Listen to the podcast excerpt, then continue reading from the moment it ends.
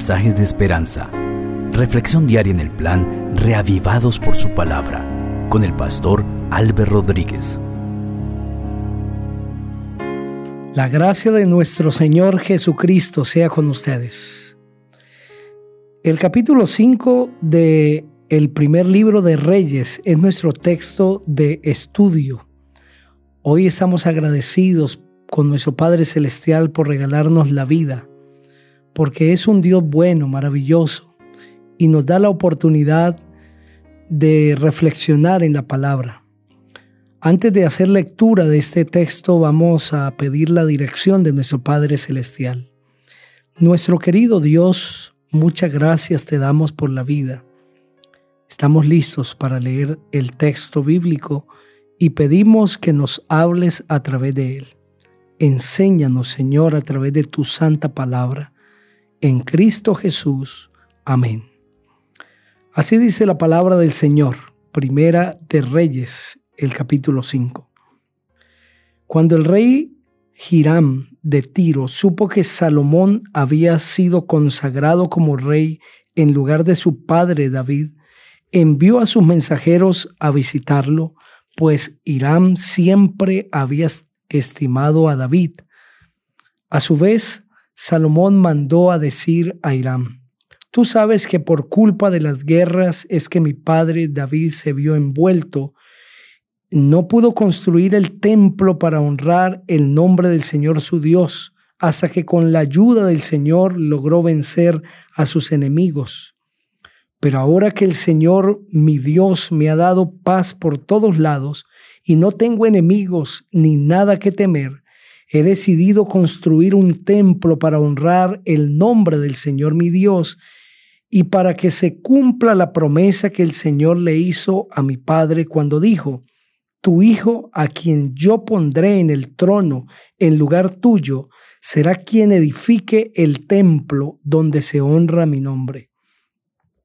Para poder hacerlo, ordena por favor a tus hombres que corten cedros del Líbano mis hombres pueden ayudar y yo les pagaré a tus siervos lo que tú me digas, pues reconozco que no hay entre nosotros nadie que trabaje la madera tan bien como los sidonios. Cuando Irán oyó lo que Salomón había dicho, se llenó de alegría y dijo, bendito sea el nombre del Señor que le dio a David un hijo tan sabio para gobernar a este pueblo. Entonces le respondió a Salomón, he recibido tu mensaje y en cuanto a la madera de cedro y de ciprés, voy a hacer lo que me pides. Mis hombres llevarán la madera desde el Líbano hasta el mar, y allí la pondrán en balsas y te la llevarán hasta donde tú me digas. Allí la desatarán para que tú la tomes. Mi pago será que me proveas de alimento para mi familia. Fue así como Irán proveyó a Salomón con toda la madera de cedro y de ciprés que quiso. A cambio de ella, cada año Salomón le enviaba a Irán seis mil toneladas de trigo y seis mil litros de aceite puro para el sustento de su palacio.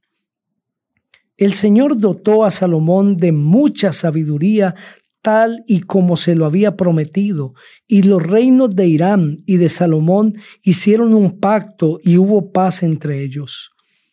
Después Salomón decretó leva en todo el pueblo de Israel y reunió a treinta mil hombres. Cada mes enviaba al Líbano diez mil hombres, los cuales trabajaban allí en turnos de un mes y luego se quedaban en sus casas. Adoniram estaba a cargo de la leva. Además, Salomón contaba con setenta mil hombres que cargaban los materiales y ochenta mil que cortaban la madera en el monte, sin contar a los tres mil trescientos maestros oficiales que Salomón puso al frente del pueblo que realizaba la obra. También ordenó que llevaran grandes piedras labradas de cantera, de buena calidad para los cimientos del templo. Y entre los albañiles de Salomón y la gente de Irán y de Jebal, cortaron la madera y labraron la cantería para construir el templo. Amén. Ese capítulo es muy importante en el desarrollo de la vida de Salomón, pues aquí empieza el cumplimiento de la promesa que Dios le hizo a David, y es que su hijo levantaría el templo que David tanto había soñado construir.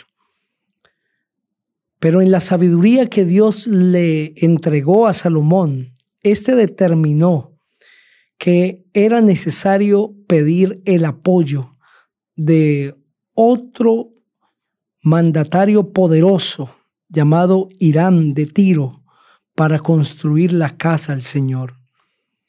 Y aprovechando el momento en que Irán envía sus mensajeros a visitar a Salomón por la ocasión de su inicio de reinado, de su coronación,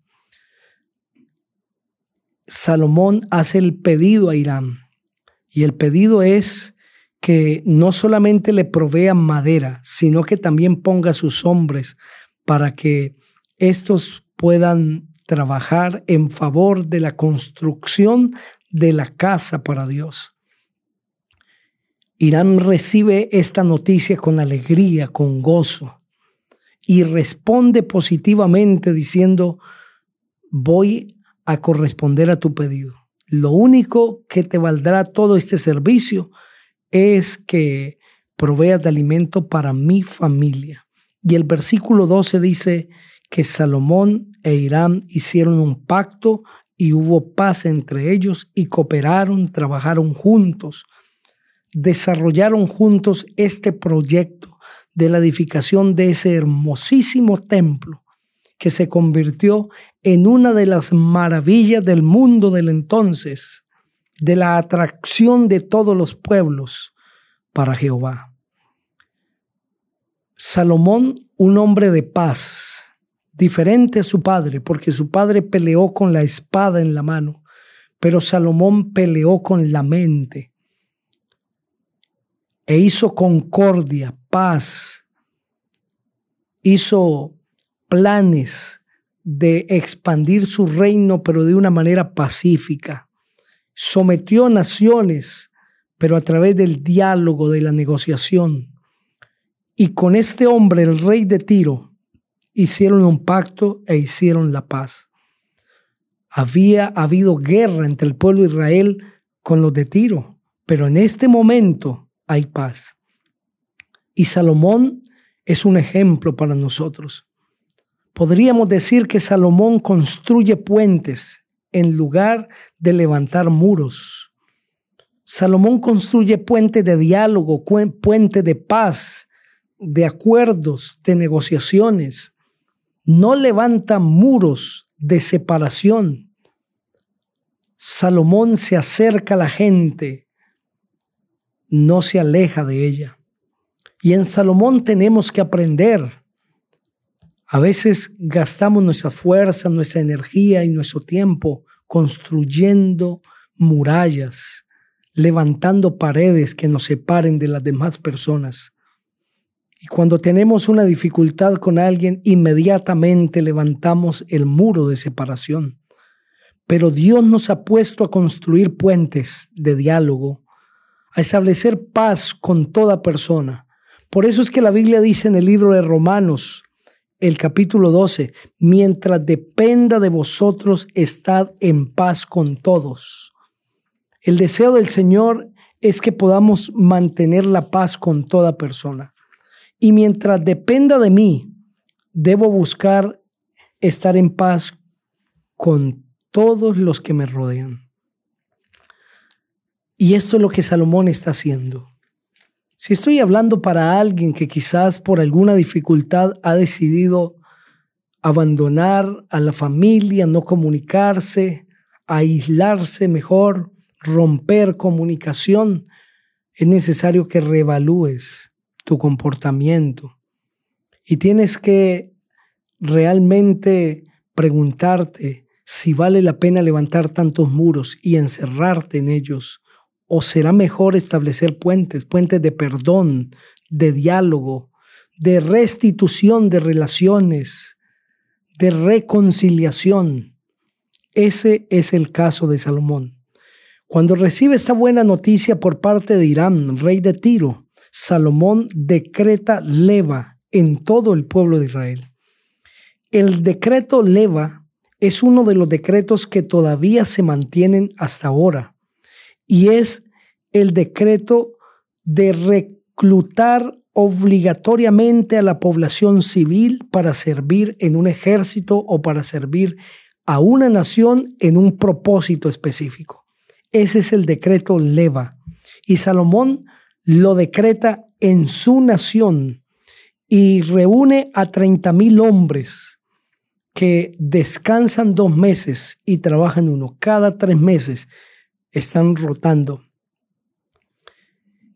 Y envía a estos diez mil hombres al Líbano cada mes para trabajar en el conseguir la madera, en labrarla y traerla para la casa del Señor. Estos diez mil hombres van a trabajar juntamente con los hombres de Irán. El rey Salomón visionó una casa maravillosa para Dios. Ya hemos dicho que parte de la sabiduría es la visión. Un líder sabio es aquel que ve más allá de lo que todos ven. Y Salomón decidió levantar un templo como lo veremos en el siguiente capítulo, pero un templo fuera de lo normal. Un templo no extravagante simplemente, sino un, templo hermoso por todo lado, con un diseño arquitectónico extraordinario. En cada parte de ese templo se veía la sabiduría impartida por Dios.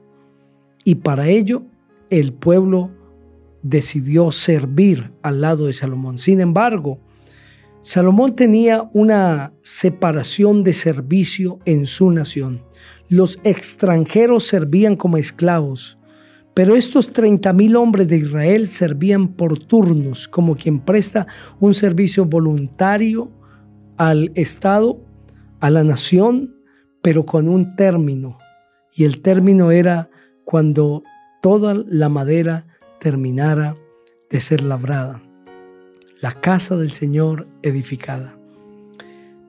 Debemos considerar la vida de Salomón y aprender de este gran hombre de sabiduría. Entender que es necesario tratar a nuestros hermanos con respeto, pero si queremos lograr propósitos, es necesario hacer un trabajo en equipo. No podemos explotar a las personas, pero sí podemos valernos de sus conocimientos de sus capacidades para que juntos realicemos una tarea prodigiosa, avancemos en proyectos y sobre todo trabajemos para Dios. Quiero invitarte para que juntos finalicemos en oración. Padre Precioso, gracias te damos por regalarnos vida. Que el mensaje de este capítulo pueda quedar claro en nuestra mente y nos ayude a ser mejores personas. En Cristo Jesús. Amén. Que la gracia del Señor Jesucristo sea con ustedes.